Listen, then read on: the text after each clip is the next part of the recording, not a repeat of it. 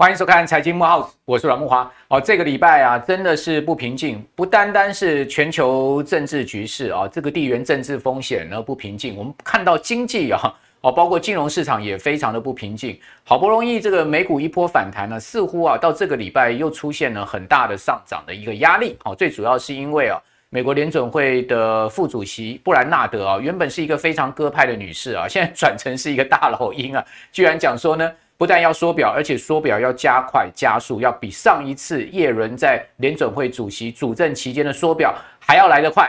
哇，他这样一讲，这个把市场都给吓趴了。好，所以美股呢又重新呢从高点掉头往下走了。好，此外我们看到油价也是非常的波动哈，在每桶这个一百块钱美金上下大幅的这个洗刷了。好，那主要原因也是因为这个地缘政治风险尾大不掉。好，市场又传出来说呢。俄军啊，非常有可能要决战乌东啊，哦，也就是说不准备打下基辅了。但是呢，我要长期跟你啊，这个乌军啊，哈，在乌克兰东部哈，这两个重要的地区，顿巴斯、顿涅茨克这两个地方啊，这个要长期在这个地方啊，要要对战了哈。而且呢，呃，这个外电说呢，这个俄军已经在乌东重新啊布布防重兵，要集结，要准备发动新一波攻势。之外，我们看到呢。这个西方媒体啊，又曝露出来，这个在基辅附近的一个城镇啊，叫做布查。哦，这个布查呢，居然有数百座呃数百具啊，这个呃乌克兰平民的尸体啊，那而且部分尸体是被烧得焦黑，甚至是有这个凌虐致死的一个情况。说是这个是俄罗斯部队的一个下的很很狠心下的一个毒手。那这个事件呢，又引发了这个欧美各国啊对俄罗斯的新一波制裁。好，那似乎呢整个。呃，乌克兰战事啊是没完没了了哈。如果这个长期打下去的话哈，这个对于全世界经济恐怕又是另外一个不可测的变数跟伤害了哈。那我们可以看到这么一连串的这个变数下来呢，呃，这个金融市场今年的一个波动啊，真的是让大家啊感觉上这个实在很难适应了哈。所以我们今天要来好好谈一下整个大环境、宏观经济环境哦，从这个国际政治经济情势啊来。带领我们的观众朋友找到一些啊投资的线索跟方向，同时我们最后啊哦会有这个葵花宝典告诉大家哦，我个人的葵花宝典，以及呢我们今天来宾的葵花宝典，今天都要告诉大家。因为谈了这么多之后，还是要告诉您说，哎，现在目前我们该怎么办嘛？好，就我们的资金配比啦，好，包括资产放在什么地方啊？我们两位，好，包括我跟我们今天请到的专家呢，都会把我们的葵花宝典在最后的时候告诉您，好，所以您要看到我们节目啊，到最后了哈，好，那我赶快来介绍一下我们今天的专家，就是大家熟知的台新银行的首席外汇策略师陈友忠，好，来到我们的节目现场，友忠你好，来各各位观众大家好，好，这个有忠。看起来这个国际政经情势今年肯定是一直延续下去不平静了。对，好，这个包括俄罗斯的战争，哦，包括现在目前看到五月三号、四号马上联准会要举行最新一次的议席会议，对，势必升息嘛。是，而且呢，一次可能升两码。两码，对。然后呢？五月的会议上还要宣布 QT 缩表，缩表，哇，这个让大家很意外，因为原本大家预估说缩表可能是七月的时候的事情，是，没想到提前五月就宣布，对，主要原因是因为美国现在通膨实在压力太大了，对，所以在这样的一个状况之下，你觉得这个对于股市的影响会有多剧烈呢？对，这看起来的话恐怕是不平静的哈。那为什么这么讲呢？因为当呃，陈龙阮大哥提到的哈，五月的初的这次的一个 FOMC 会议，势必的话也要加紧脚步要升息。对，哦，不仅是码数要增加，甚至的话，资产负债表要赶紧缩下来了。嗯、为什么？因为疫情前的话，它放了太多钱出来了。哦，疫情前的话，它本来四点二兆，一下子放放到快资产负债表快要逼近九兆美金了，又多一倍了。嗯、所以为什么这次的一个通膨的元凶，我们说归注两大原因。对，第一个。通膨的话，那当然是因为疫情造成供应链断裂，嗯，哦，整个运输成本，所有的东西都飙飙涨上去了，没办法生产，哈。那第二个的话就是钱太多了，哦，你印了这么多货币，那当然这么多的货币才会把整个物价给带上来。那这次来讲的话，就又因为俄乌的一个战事的影响，对，所以为什么连这个我们刚才阮大哥提到这个割后啊，哦，就是那个。鸽子的鸽啦，鸽后哈。对，布兰纳德。布兰纳德来讲的话哈，他原本他就是那个呃，拜登哦提名来当啊联总会的副主席。我们来介绍他一下。他本来有意一度还有意要请他取取请他取代那个鲍威尔成为主席的啊、嗯哦。那当然那个认为说，哎，不要贸然的啊，因为上台啊就马上把费德啊给换下来，因为费德的话它有一个延续性，有一个中立性。对、哦。那所以等于来讲的话，布兰纳德的话，哎，他是来监督哎鲍威尔的，为什么？哦监军呢？当然他是监军啊。哦、他为什么？因为啊，执我们都知道啊，执政的的的的政府来讲的话，都是偏爱利率宽松的。为什么宽宽松经济才会好，才有选票，而且财政负担也比较小。对，所以才会派一个这么鸽派的鸽后 来监督这个这个鲍威尔。那鲍威尔他本身也不算是，其实他也蛮鸽的。对啊，他也应该华尔街出来的，高高门出来的。对啊，他本来就比较偏鸽，所以当然会受到川普的青睐。可是他是川普时代的人哦，当然拜登会。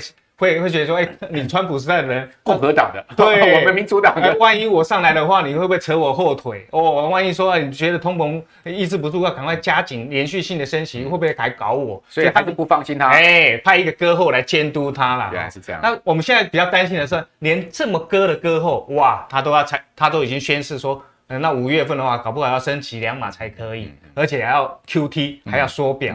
那显然来讲的话，就是关键在通膨。OK，通膨现在这个慢火啊。已经啊太大，烧太大了，因为俄乌的战事的影响。你看啊、哦、二月份的话，那时候的公布的数据还没有俄乌战事，那时候美国的 CPI 就已经飙高到七点九了，对，快将将近八个 percent 了，四十年来最大的一个涨幅啊。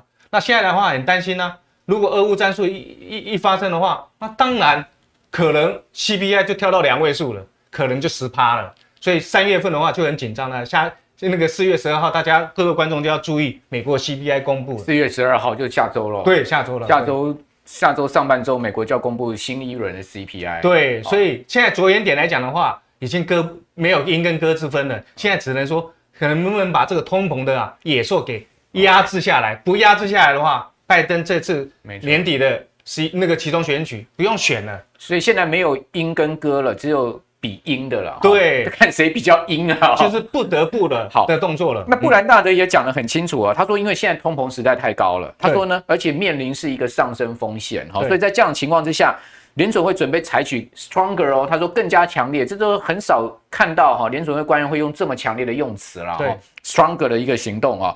同时呢，他说这个升息不但要升，而且是要这个。所谓 QT 哈，就是缩表哈。那缩表到底是什么？这个要请教有中。对，缩表很多人搞不太清楚，这到底缩什么表？缩表 QT 啊？什么叫做缩表？对，我们前情提要，先来给大家提醒一下，这个图表跟大家介绍一下。那我们知道，两二零二零年三月发生的疫情，对哦，疫情之后的话，逼逼的啊，全球的景气都往下走了，甚至衰退。当然，各国央行全部都要出来大傻逼了，所以让。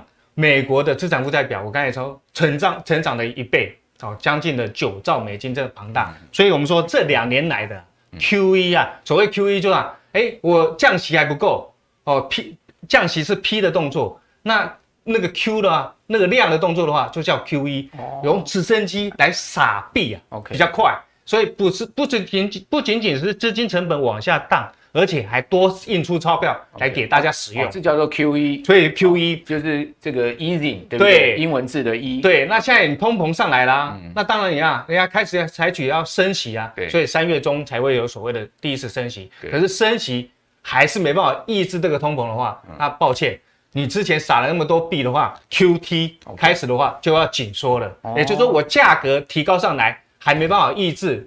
那个整个整个整个通膨的话，为什么？因为他也不敢一下子升哦，比如说我一下子升一趴，升四码不敢，因为这样的话会把这个啊好不容易景气来慢慢复苏，也给又给压抑下去。所以为了说让这个通膨能压抑得住，可是又不不要让那个整个升息的话步调来得太快，那就要搭配。哦，搭配所所谓的 QT 啊，OK，Q T 就是这个英文，对对对，tightening 就开始 tighten 哦，就开始要紧缩了。OK，那它紧一点了。它紧缩的话，我来形容给大家知道，紧缩的话就要小心了。刚才阮大哥提到过，那风险性资产，尤其股市的话，你就要小心了。我们知道啊，今年年初美国股市、台股都可以创历历史的新高，为什么可以创那么高？就是因为撒了这么多钱嘛，比疫情前又多了一倍的钱嘛。所以疫情没有把这个股市给熄灭掉，反而又突又让股市给涨那么高。为什么？因为注整个我们说啊，形容形容这个资金啊，就好比一个池塘里面的水啊，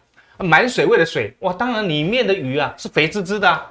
对不对？啊，可是现在 QT 本来本来的话哦，我们说哦，哎，升息的话还比较没关系，升息的话水位还在维持高涨哦，只是说哎，你可能入门进来要钓鱼的话，门票变贵而已啊啊，但哎里面的肥鱼还是很肥啊，你还是愿意用高的门门票进来钓鱼啊啊？问题是说 QT 哎紧缩的话，你就要小心了，紧缩的话就好比这个池塘里面的水啊。满水位开始要把它的水抽出来了。OK，原本的百分之百的满水位，哎，开始降到七成八成，那你就要小心了。嗯，这么少的鱼了，这么少的一个池水的话，你要在供养那么之前那么大肥大的鱼，很难，很很有可能吗？不可能，有可能鱼就要慢慢缩小了。OK，所以这个。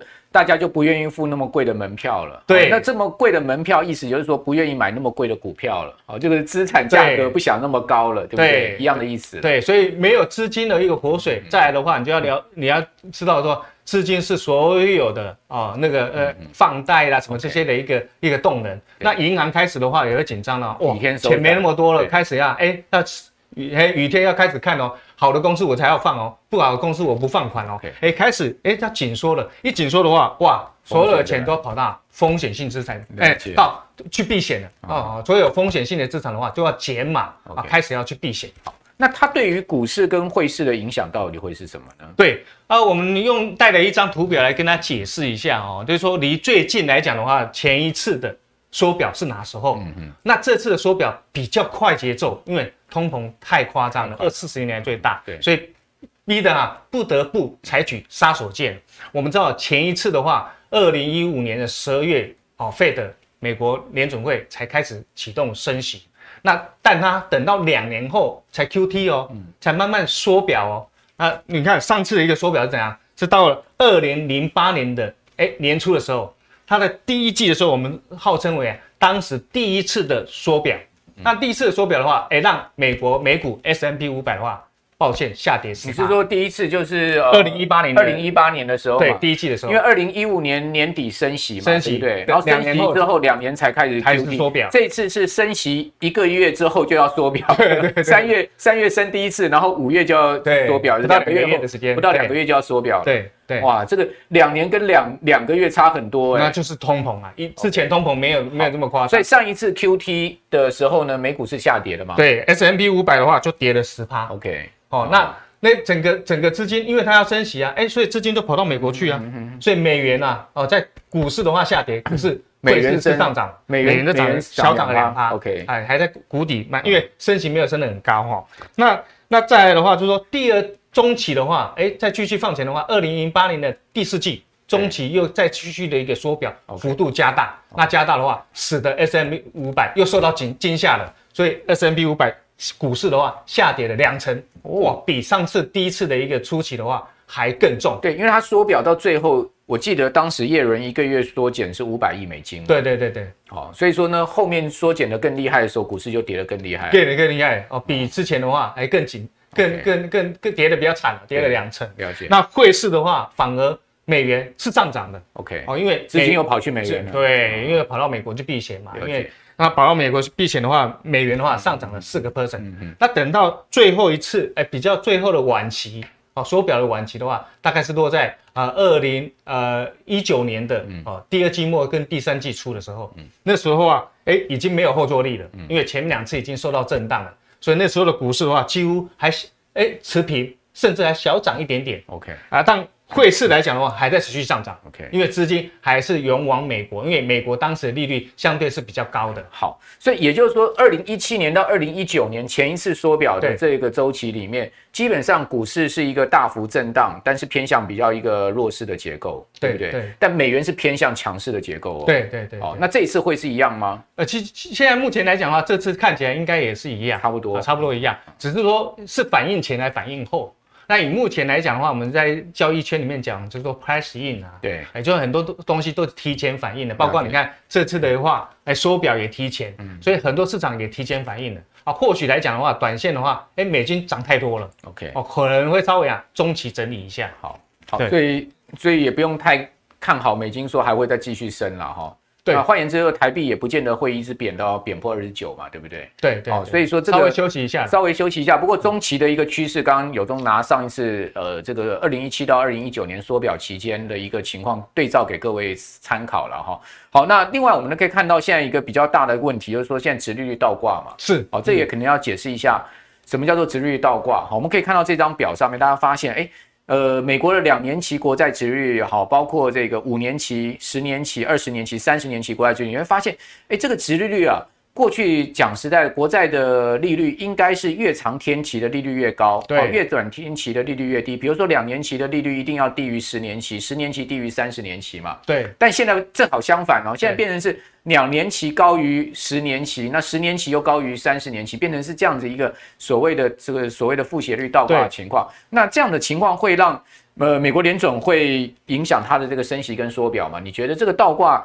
呃，到底我们应该怎么去观察它呢？对，没错啊，阮大哥那个讲到重点，因为这一这一次来讲啊，四月初哈，在华尔街最大的议题就是在讲殖利率倒挂的事情，尤其是十长天期的十年期跟短天期的两年期的一个殖利率倒挂。刚才阮大哥讲得很好，本来理理论上殖利率应该是在正斜率的，哦，越长天期的话利率应该要比较高的嘛，这个合理，不可能说短期的利率还比的长期利率还要高。那通常比它高，那就有问题了。嗯，代表怎样？哦，那个除了升息的影响，短期利率被被迫跟着呃基准利率上去了。但十年期为什么它会往下走？哦，代表说有潜在的人已经啊跑到十年债去 parking 了，觉得说哦未来经济可能会下滑哦，嗯，所以我要去买长天期的债券，所以长天期债券下来了。那短天期上去了，所以才出现所谓的倒挂。那我这五十，我带一个图表，资金往越长天期的这个债券流动了。对，所以这个隐含什么意思？隐含的是说，如果出现这样的征兆的话，会先发生。嗯，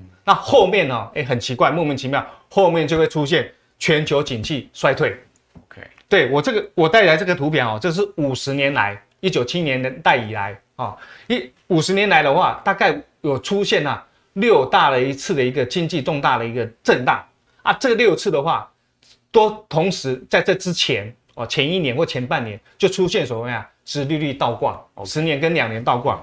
那我们来看哦，首先第一次发生的话，这五十年第一次发生是在一九七三年的时候。一九七三年的话，就是中东发生了什么石油危机。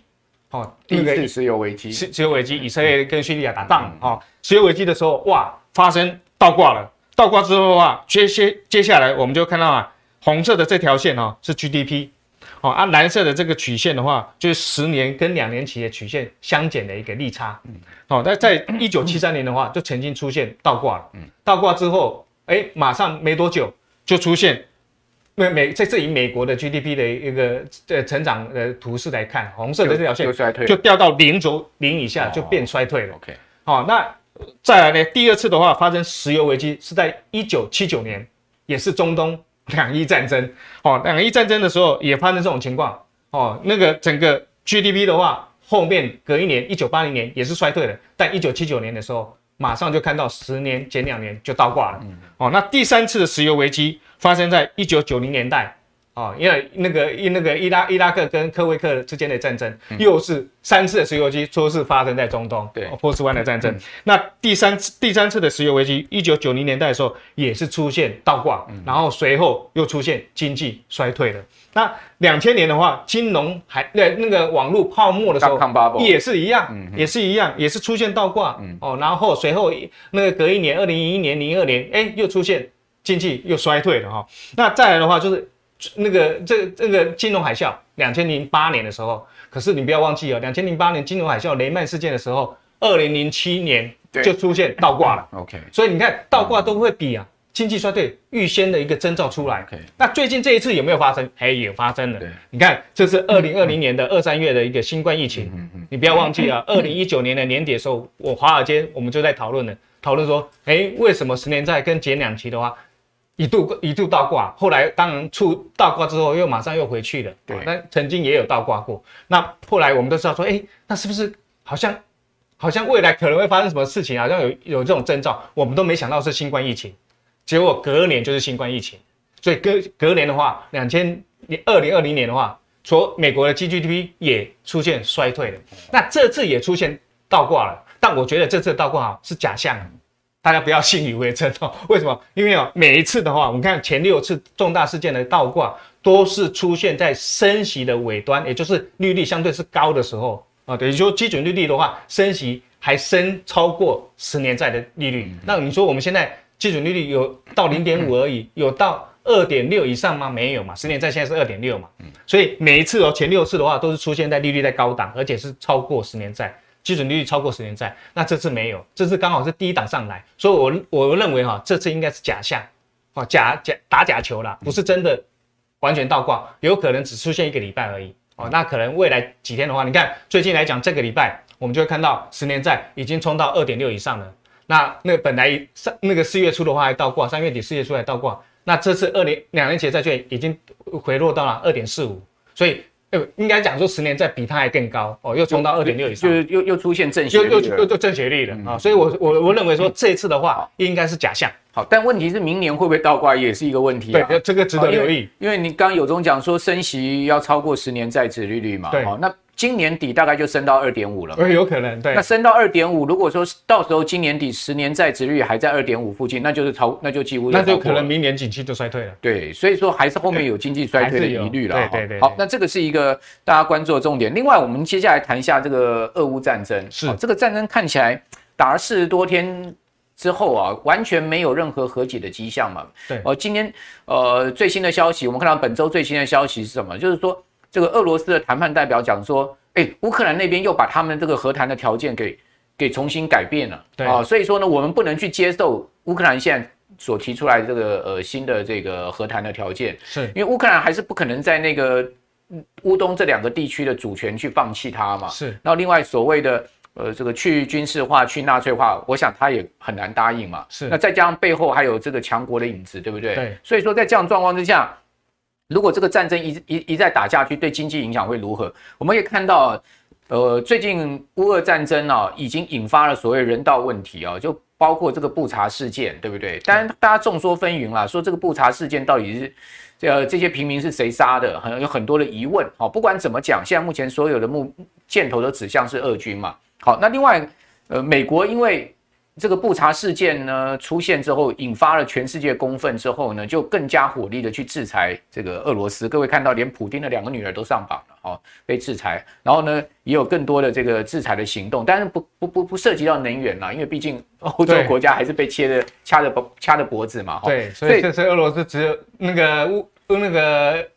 欧盟哈只有禁止俄罗斯的煤炭而已，对，哎，天然气跟石油还是依然还是有输入的，因为煤炭德国本身就有产量，对，这个德国奥地利，再让他们现在都减碳，对啊，德国那就 不烧煤了，德国那附德国边界上面那个煤炭，它是一个大大的一个储藏储区了哈。好，那呃，请教有中怎么这个乌俄战争的影响经济层面会是怎么样？还有今年哦，这个外资大卖台股已经超过五千亿了，是。资金有没有可能回流？对，呃，以目前来讲，短期间可能恐怕还不容易啊。我们形容说啊，如果未来的话，资金啊要期待它可能回流的话，我们说啊，且战且走了啊。那这个战的话，就看俄乌的战事的的的的发展啊。那以目前来讲的话，刚才阮大哥也分析的很透彻了啊，就是说我看起来的话啊，乌克兰这个危机的话啊，不是短期间可以解决的。为什么三方哦以美国为主点火的哦，包括乌克兰的他们和谈，那他们去会谈的人哦，或者他们现在执政执政党都是主战派的哦，那包括呃俄罗斯都已经出兵了，当然他也是主战派，所以三方都是主战派，你怎么可能期待他们有一个好的一个呃那个停战的一个结果呢？所以显然来讲的话，这个战事是会拖很久的。那一拖久的话，我们比较担心的话。就是原物料了。我们说啊，形容这次的一个打仗，就好比啊，是矿工跟农夫之间的打仗。所以所有人员为主的这原那个矿产飙飙涨上去了，农产品也跟着飙涨上去了。所以整个来讲的话，今年恐怕是很麻烦的。我们说，与其说那是升息年，我们还不如说今年是通膨年。那通膨年的时候就要小心了，所有投资都要相当的一个谨慎啊。所以我我目前来认为来讲的话啊，还是觉得说刚才提到过了。如果发生这种 QT 呀，啊，开始要缩表啊，哎，那个我们资金的一个 party 的这个这盛宴已经结束了，嗯，哦，那大家要大家要谢幕了，要下来了，要下的话，会资金会寻求所谓的避险，那避险的话，我们认为说啊，现金为王，OK，所以还是握有现金最最最保险。大家看一下这个投资专家怎么选，对不对？对，哦，这个宝典已经拿出来了，这个有中的葵花宝典啊，现在秀给大家看。是，等等一下，我的我的葵花宝典在这个地方了哈，先先让有中讲完，我们再来比较一下，我们看看我们的葵花宝典有没有类似的相同的地方。对，所以我们认为说哈，哎，你现在来讲投资朋友你要小心了，也就是说所有的投资的话要谨慎。而且哦，以短不以长。那现美现金为王的话，到底是美金还是人民币？对，哦，还是台币呢？对，哦，这都是现金啊。对，现金的话，我形容哦，那就最好是啊，两金一一币啊。两金一币，因为战事发生的时候，你就要带什么？带美金跟黄金，要同样用。所以美金好，黄金这两金，对不对？对，因为美金的话，它又刚好在哪升息的一个势头。还一币呢？对，那一币的话就是人民币。哦，人民币，我们这边也有。对，OK。为什么说人民币呢？因为我们觉得说啊，这次一个俄乌战事，好像隐隐约约已经感受到人民币有那种一点点避险的味道了。以前长期以来的话，亚洲汇价的话，你避险都会啥？就选择日元。日元现在没有了。日元这次的话是受灾者，他他虽然他没有得到那个避险的一个呃青睐跟庇应，反而啊所有的避险都跑到人民币去了。为什么？因为这次的一个那个呃俄乌的一个战事，中国沦为俄罗斯最佳的白手套。哦，包括你看中东来讲的话，跟美国也不合。他说啊，中国的话，它又是出口最多到呃石油到中国的，所以他跟中国讲，你如果要买石油，拜你，请你用人民币来买。不过现在大陆自己本身的疫情也很严重，我我我看到消息说那个。呃，很多的这个载油的油轮啊，好，都堵在港口，也进不去对卸油。为什么？因为它整个码头那些很多地方都封封城嘛。是，哦，所以他自己本身现在目前也压力也内需的这个疫情压力也算大了哈。对，那当然中中国来讲的话，疫情压力大的话，会使它的景气比较下滑一点。嗯嗯，这个是为什么？中国到目前来讲啊，它跟全球主要的一个央行做法比较不一样，放水。哎，它反而现在还在放水啊。嗯、最主要是疫情的话，困扰了它相当的严重，加上。美中贸易战的一个影响啊，哦，那使得来讲的话，它变成说，哎，已经限缩到国内内需来了啊。但这个有好有坏啊。疫情严重的话，反而让他国人不会去出出国旅游。那，那今年亚币整体的这个贬幅是以日元最大嘛，对不对？对，日元最大。今年日元应该已经贬了，我我如果没算错的话，应该贬了快十趴了吧？哎，七八多了，对，七八多了嘛。对，那人民币有曾经到一百二十五块的兑美金的时候，有到快要到十八。那人民人民币呢？今年人民币来讲的话，今年其实差不多比较持平啦，没有什么贬，没什么没没没什么贬势，也没什么升势。哦，它最近来讲的话，大概就在六点三六附近徘徊。嗯。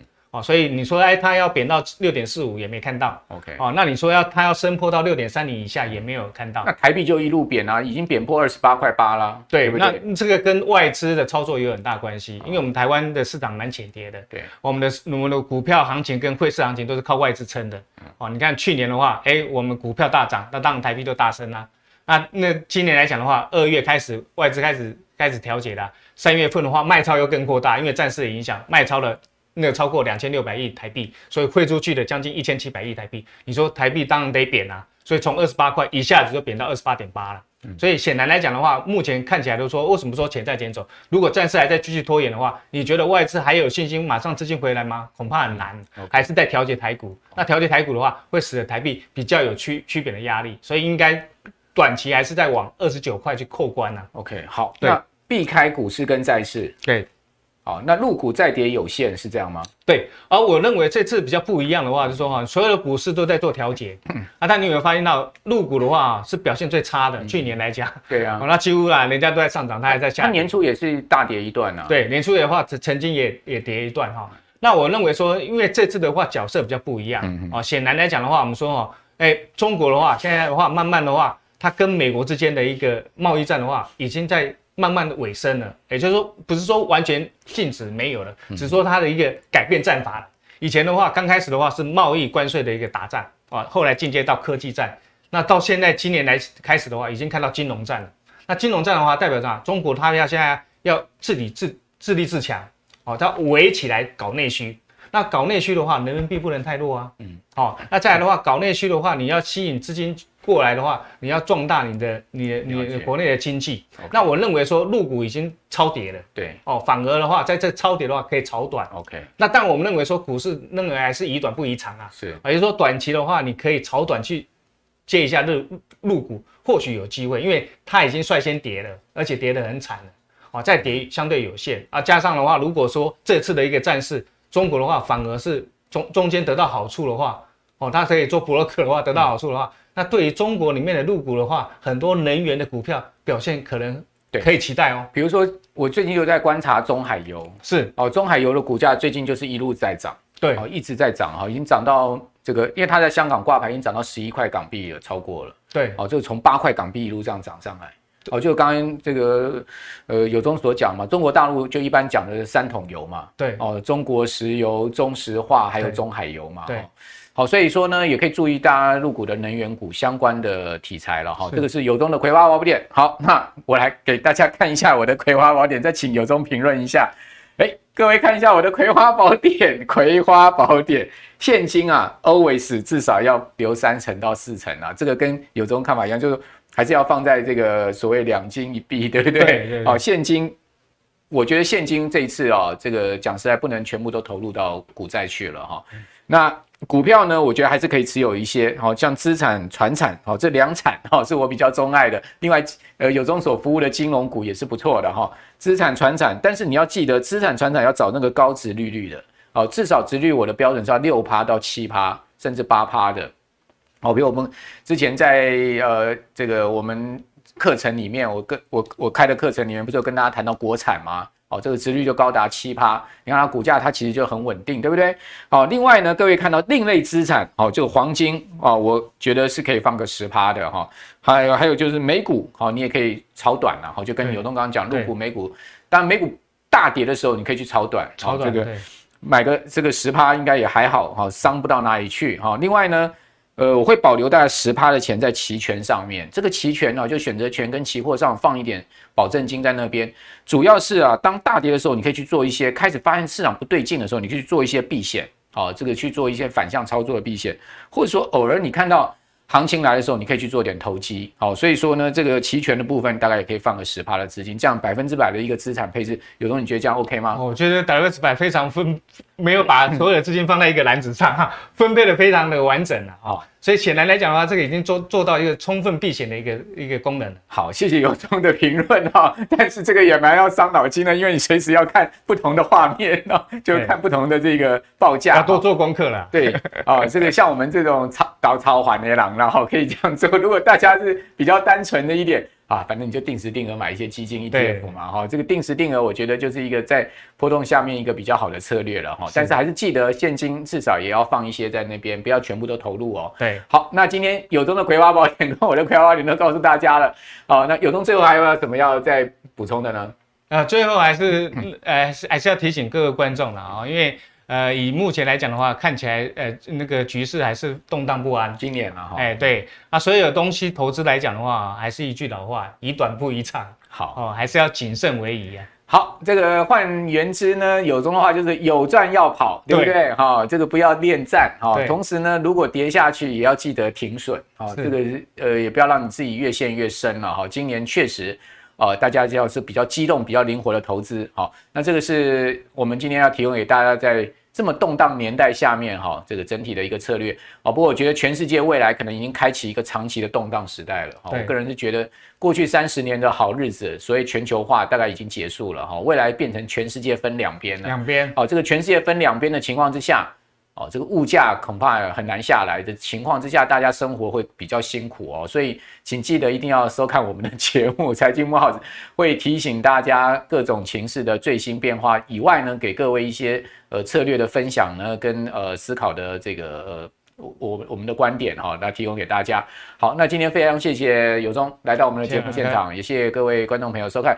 呃，观众朋友，如果你喜欢我们节目的话，请上脸书好，或者说 YT 搜寻财经慕 House，也请记得呢，每个六日哈，一定要在晚上准时收看我们的节目啊，同时帮我们呃点赞、分享、加上订阅，好，告诉更多人我们的节目。好，那财经慕 House 会为您的财富啊加点力，在投资的路上，大家相伴相行。好，那谢谢各位观众朋友收看，我们下次见，拜拜。当你的产业选错的时候，你的存股可能就会变成存股哦。所以哪一些的股票适合定期定额，哪一些的公司又适合单笔的投入，帮助你在财富自由以及创造现金流有一个最好的一个方向。